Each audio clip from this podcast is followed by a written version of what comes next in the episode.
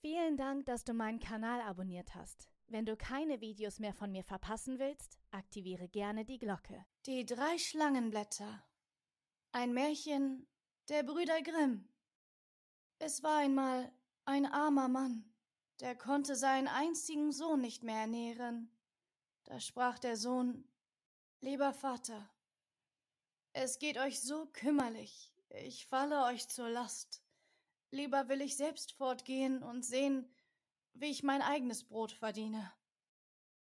Da gab ihm der Vater seinen Segen und nahm mit großer Trauer von ihm Abschied. Zu dieser Zeit führte der König einen mächtigen Reichskrieg. Der Jüngling nahm Dienste bei ihm und zog ins Feld. Und als er vor den Feind kam, so ward eine Schlacht geliefert, und es war große Gefahr, und regnete blaue Bohnen, dass seine Kameraden von allen Seiten niederfielen. Und als auch der Anführer blieb, so wollten die übrigen die Flucht ergreifen. Aber der Jüngling trat hinaus, sprach ihnen Mut zu und rief Wir wollen unser Vaterland nicht zugrunde gehen lassen. Da folgten ihm die andern, und er drang ein und schlug den Feind. Der König, als er hörte, dass er ihm allein den Sieg zu danken hatte, erhob ihn über alle andern, gab ihm große Schätze und machte ihm zum Ersten in seinem Reich. Der König hatte eine Tochter, die war sehr schön, aber sie war auch sehr wunderlich. Sie hatte das Gelübde getan, keinen zum Herrn und Gemahl zu nehmen, der nicht verspräche, wenn sie zuerst stürbe, sich lebendig mit ihr begraben zu lassen. Hat er mich von Herzen lieb, sagte sie, wozu dient ihm dann noch das Leben? Dagegen wollte sie ein Gleiches tun, und wenn er zuerst stürbe, mit ihm in das Grab steigen. Dieses seltsame Gelübde hatte bis jetzt alle Freier abgeschreckt. Aber der Jüngling wurde von ihrer Schönheit so eingenommen, dass er auf nichts achtete, sondern bei ihrem Vater um sie anhielt. Weißt du auch, sprach der König, was du versprechen musst? Ich muss mit ihr ins Grab gehen, antwortete er, wenn ich sie überlebe. Aber meine Liebe ist so groß, dass ich der Gefahr nicht achte. Da willigte der König ein, und die Hochzeit ward mit großer Pracht gefeiert. Nun lebten sie eine Zeit lang glücklich und vergnügt miteinander, da geschah es, dass die junge Königin in eine schwere Krankheit fiel, und kein Arzt konnte ihr helfen. Als sie tot dalag, da erinnerte sich der junge König, was er hatte versprechen müssen, und es grauste ihm davor, sich lebendig in das Grab zu legen, aber es war kein Ausweg. Der König hatte alle Tore mit Wachen besetzen lassen, und es war nicht möglich, dem Schicksal zu entgehen. Als der Tag kam, wo die Leiche in das königliche Gewölbe beigesetzt wurde, da ward er mit hinabgeführt und dann das Tor verriegelt und verschlossen. Neben dem Sarg stand ein Tisch, darauf vier Lichter, vier Laibe Brot und vier Flaschen Wein. Sobald dieser Vorrat zu Ende ging, musste er verschmachten. Nun saß er da, voll Schmerz und Trauer, aß jeden Tag ein Bisslein Brot, trank nur einen Schluck Wein und sah doch, wie der Tod immer näher rückte. Indem er so vor sich hinstarrte, sah er aus der Ecke des Gewölbes eine Schlange hervorkriechen, die sich der Leiche näherte, und weil er dachte, sie käme, um daran zu nagen, zog er sein Schwert und sprach Solange ich lebe, sollst du sie nicht anrühren, und hieb sie in drei Stücke. Über ein Weilchen kroch eine zweite Schlange aus der Ecke hervor. Als sie aber die andere tot und zerstückt liegen sah, ging sie zurück, kam bald wieder und hatte drei grüne Blätter im Munde. Dann nahm sie die drei Stücke von der Schlange, legte sie, wie sie zusammengehörten, und tat auf jede Wunde eins von den Blättern. Alsbald fügte sich das Getrennte aneinander, die Schlange regte sich und ward wieder lebendig, und beide eilten wieder miteinander fort. Die Blätter blieben auf der Erde liegen, und dem Unglücklichen, der alles mit angesehen hatte, kam es in die Gedanken, ob nicht die wunderbare Kraft der Blätter, welche die Schlange wieder lebendig gemacht hatte, auch einem Menschen helfen könnte. Er hob also die Blätter auf und legte eins davon auf den Mund der Toten, die beiden anderen auf ihre Augen. Und kaum war es geschehen, so bewegte sich das Blut in den Adern, stieg in das bleiche Gesicht und rötete es wieder. Da zog sie Atem, schlug die Augen auf und sprach Ach Gott, wo bin ich? Wo bin ich? Du bist bei mir, liebe Frau, antwortete er und erzählte ihr, wie alles gekommen war und er sie wieder ins Leben geweckt hatte.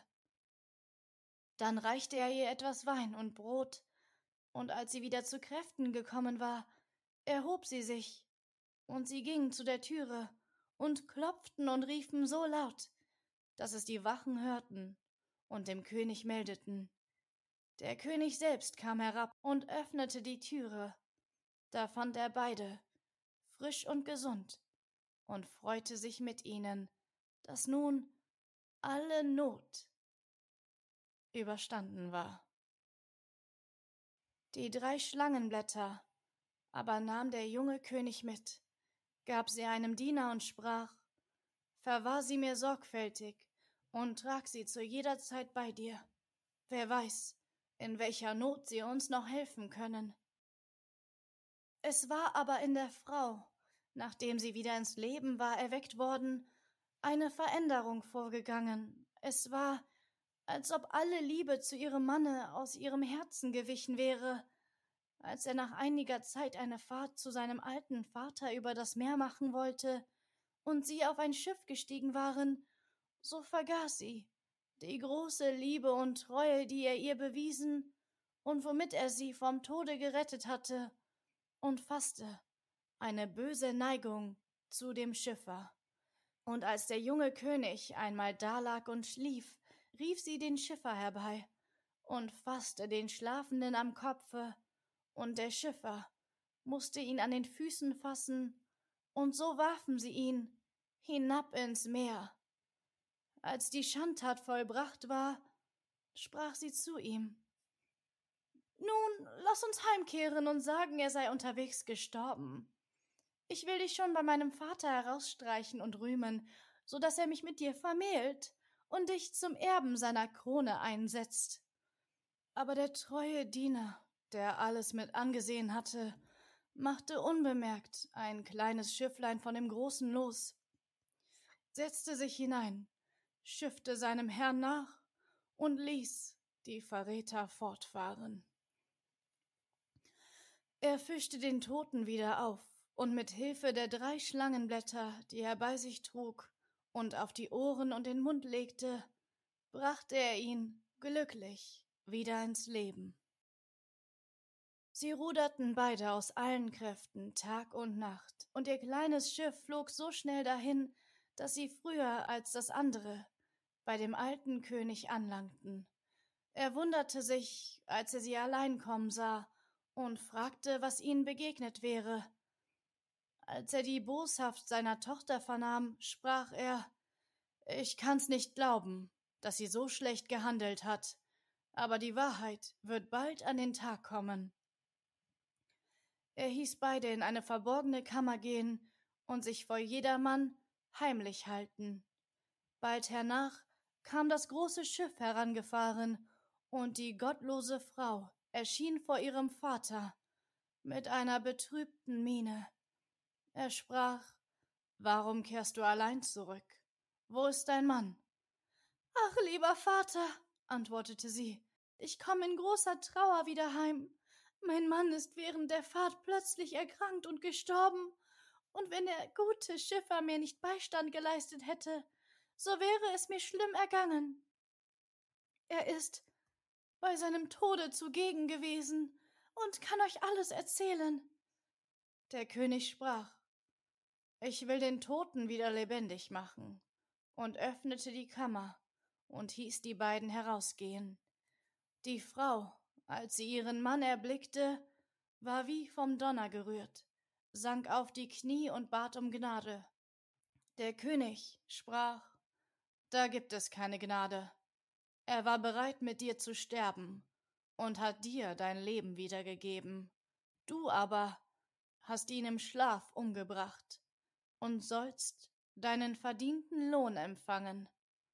Da ward sie mit ihrem Helfeshelfer in ein durchlöchertes Schiff gesetzt und hinaus ins Meer getrieben, wo sie bald in den Wellen versanken.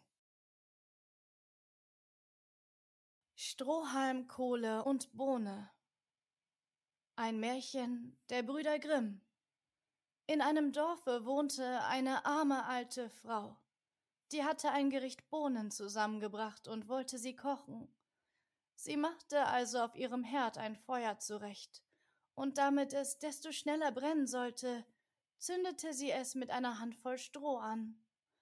Als sie die Bohnen in den Topf schüttelte, entfiel ihr unbemerkt eine, die auf dem Boden neben einem Strohhalm zu liegen kam. Bald danach sprang auch eine glühende Kohle vom Herd zu den beiden herab. Da fing der Strohhalm an und sprach Liebe Freunde, von wannen kommt ihr her? Die Kohle antwortete Ich bin zu gutem Glück dem Feuer entsprungen, ich hätte das nicht mit Gewalt durchgesetzt. So war mir der Tod gewiss. Ich wäre zu Asche verbrannt. Die Bohne sagte Ich bin auch noch mit heiler Haut davongekommen, aber hätte mich die Alte in den Topf gebracht, ich wäre ohne Barmherzigkeit zu Brei gekocht worden, wie meine Kameraden. Wäre mir denn ein besser Schicksal zuteil geworden? sprach das Roh. Alle meine Brüder hat die Alte in Feuer und Rauch aufgehen lassen. Sechzig hat sie auf einmal gepackt und ums Leben gebracht. Glücklicherweise bin ich ihr zwischen den Fingern durchgeschlüpft.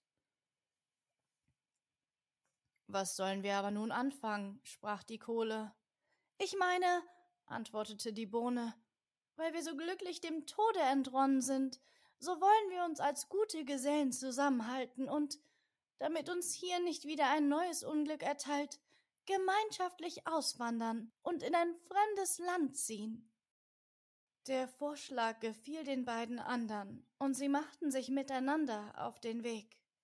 Bald aber kamen sie an einen kleinen Bach, und da keine Brücke oder Steg da war, so wussten sie nicht, wie sie hinüberkommen sollten.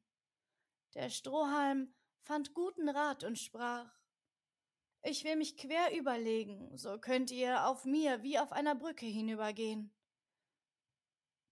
Der Strohhalm streckte sich also von einem Ufer zum anderen, und die Kohle, die von hitziger Natur war, trippelte auch, ganz keck auf die neu gebaute Brücke. Als sie aber in der Mitte gekommen war und unter sich das Wasser rauschen hörte, ward ihr doch Angst. Sie blieb stehen und getraute sich nicht weiter. Der Strohhalm aber fing an zu brennen, zerbrach in zwei Stücke und fiel in den Bach. Die Kohle rutschte nach, zischte, wie sie ins Wasser kam, und gab den Geist auf. Die Bohne, die vorsichtigerweise noch auf dem Ufer zurückgeblieben war, musste über die Geschichte lachen, konnte nicht aufhören und lachte so gewaltig, dass sie zerplatzte. Nun war es ebenfalls um sie geschehen. Wenn nicht zu gutem Glück ein Schneider, der auf der Wanderschaft war, sich an dem Bach ausgeruht hätte. weil er ein mitleidiges Herz hatte, so holte er Nadel und Zwirn heraus und nähte sie zusammen. Die Bohne bedankte sich bei ihm aufs Schönste, aber da er schwarzen Zwirn gebraucht hatte, so haben seit der Zeit alle Bohnen eine schwarze Naht. Von dem Mäuschenvögelchen und der Bratwurst. Ein Märchen der Brüder Grimm. Es waren einmal ein Mäuschen, ein Vögelchen und eine Bratwurst in eine Gesellschaft geraten, hatten einen Haushalt geführt, lange wohl und köstlich im Frieden gelebt und trefflich an Gütern zugenommen, des Vögelchens Arbeit war, dass es täglich im Wald fliegen und Holz beibringen musste. Die Maus sollte Wasser tragen, Feuer anmachen und den Tisch decken. Die Bratwurst aber sollte kochen. Wem zu wohl ist, den gelüstet immer nach neuen Dingen. Also eines Tages stieß dem Vöglein unterwegs ein anderer Vogel auf, dem es seine treffliche Gelegenheit erzählte und rühmte.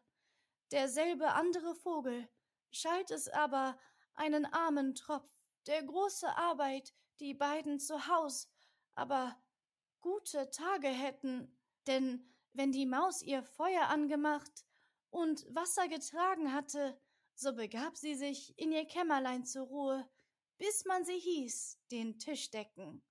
Das Würstlein blieb beim Hafentopf, sah zu, dass die Speise wohl kochte, und wenn es bald Essenszeit war, schlenkte es sich einmal Viere durch den Brei oder das Gemüs, so war es geschmalzen, gesalzen und bereitet. Kam dann das Vögelein heim und legte seine Bürde ab, so saßen sie zu Tisch, und nach gehabten Mahl schliefen sie sich die Haut voll, bis an den andern Morgen. Und das war ein herrlich Leben. Das Vöglein anderen Tages wollte aus Anstiftung nicht mehr ins Holz sprechend, es wäre lang genug Knecht gewesen und hätte gleichsam ihr nah sein müssen. Sie sollte einmal umwechseln und es auf eine andere Weise auch versuchen.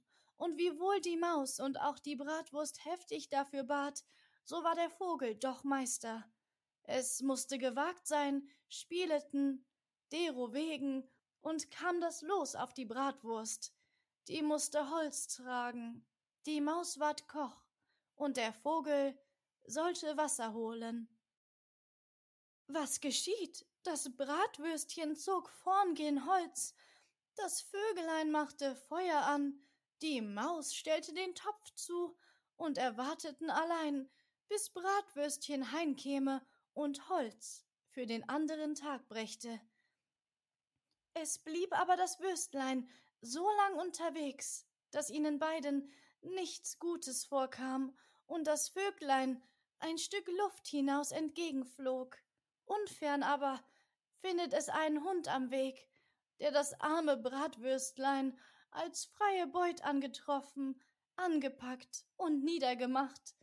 Das Vögelein beschwerte sich auch dessen als eines offenbaren Raubes, sehr gegen den Hund, aber es half kein Wort, denn, sprach der Hund, er hätte falsche Briefe bei der Bratwurst gefunden, Deswegen wäre sie ihm des Lebens verfallen gewesen. Das Vöglein traurig nahm das Holz auf sich, flog heim und erzählte, was es gesehen und gehöret. Sie waren sehr betrübt, verglichen sich aber, das Beste zu tun und beisammen zu bleiben. Derowegen, so deckte das Vöglein den Tisch und die Maus, rüstete das Essen und wollte anrichten, und in den Hafen wie zuvor das Würstlein durch das Gemüs schlingen und schlupfen, dasselbe zu schmelzen. Aber ehe sie in die Mitte kam, ward sie angehalten und musste Haut und Haar und dabei das Leben lassen. Als das Vöglein kam und wollte das Essen auftragen, da war kein Koch vorhanden. Das Vöglein warf bestürzt das Holz hin und her rufte und suchte, konnte aber seinen Koch nicht mehr finden. Aus Unachtsamkeit kam das Feuer in das Holz. Also, dass eine Brunst entstand. Das Vöglein eilte, Wasser zu langen. Da entfiel ihm der Eimer in den Brunnen und es mit ihm hinab, dass es sich nicht mehr erholen konnte und da ersaufen musste.